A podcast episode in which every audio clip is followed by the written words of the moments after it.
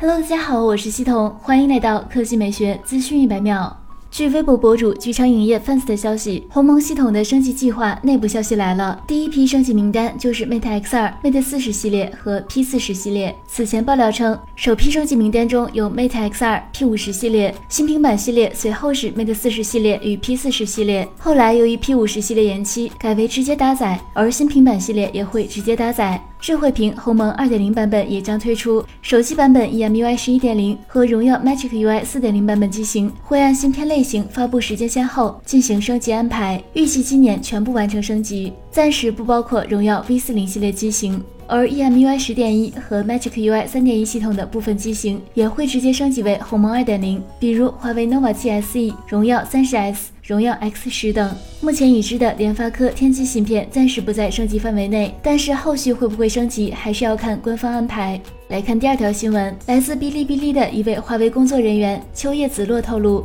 魅族将接入华为 HMS Core 服务能力。华为在去年六月二十二日推送了手机版本的 HMS Core 五点零，在七月七日宣布华为 HMS Core 五点零面向全球开发者正式上线，而直到九月十日才发布了 HMS Core 五点零。HMS Core 目前适用于安卓、鸿蒙、LiteOS 三大系统，可为终端系统上华为公司的系列应用程序提供支持。